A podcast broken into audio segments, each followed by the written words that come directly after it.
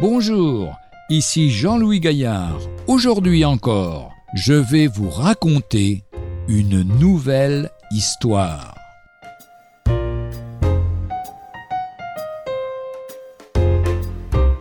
Le plus important.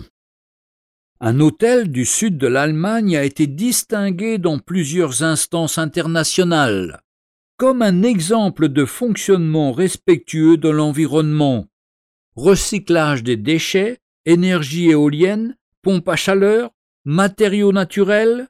Dans le mur du hall d'entrée se trouve une petite porte avec cette inscription, ce qui pour nous est le plus important.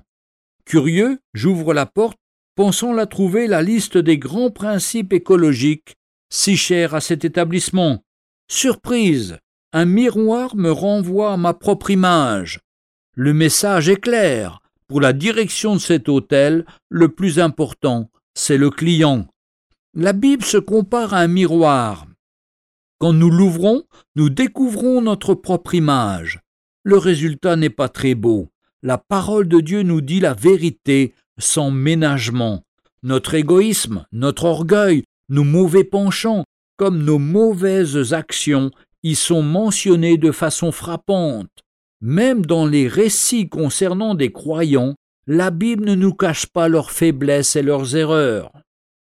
Mais son message va plus loin. Elle nous dit aussi ce qui est le plus important. Notre personne est, aux yeux de Dieu, plus précieuse que tout au monde.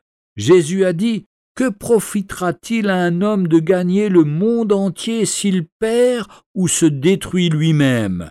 Évangile de Luc chapitre 9 verset 25. En nous renvoyant une image vraie sur notre état de pécheur, la Bible ne veut pas notre malheur, mais notre bien, en nous conduisant par la repentance au Sauveur, à Jésus. L'épître de Jacques, chapitre 1, versets 23 et 25, nous dit Si quelqu'un écoute sa parole et ne la met pas en pratique, il est semblable à un homme qui regarde son visage naturel dans un miroir, et qui, après s'être regardé, s'en va et oublie aussitôt comment il était. Mais celui qui aura plongé les regards dans la loi parfaite, la loi de la liberté, et qui aura persévéré, n'étant pas un auditeur oublieux, mais se mettant à l'œuvre, celui-ci sera heureux dans son activité. Alors, regardons-nous dans ce miroir. Retrouvez un jour une histoire sur www.365histoire.com.